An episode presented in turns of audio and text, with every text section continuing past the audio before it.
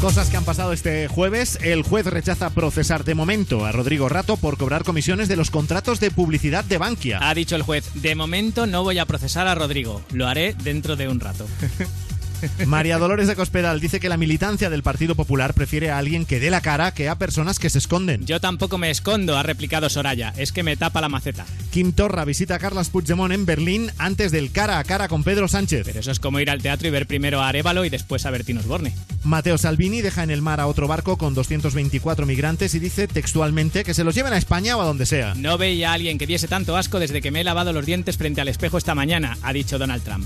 Kim Jong-un entrega a Estados Unidos los cuerpos de 200 soldados muertos durante la guerra de Corea. Y yo que no consigo que un colega me devuelva los CD de los chichos. El ganador de la media maratón de Madrid y otros cinco atletas detenidos por dopaje. Tenemos el sonido previo a su última competición. A tipo fijo. Disney detiene las películas sobre los personajes de Star Wars tras el fracaso en taquilla de Han Solo. Es que Han Solo no funciona. Para petarlo en taquilla tiene que ser Han con Gwyneth Paltrow. Hoy es jueves 21 de junio de 2018. Tal día como hoy hace 23 siglos se inventó el fútbol y desde entonces llevábamos esperando que llegara el videoarbitraje. Enhorabuena a Camacho que tardó 10 minutos en cagarse en él. Y ahora, John Méndez.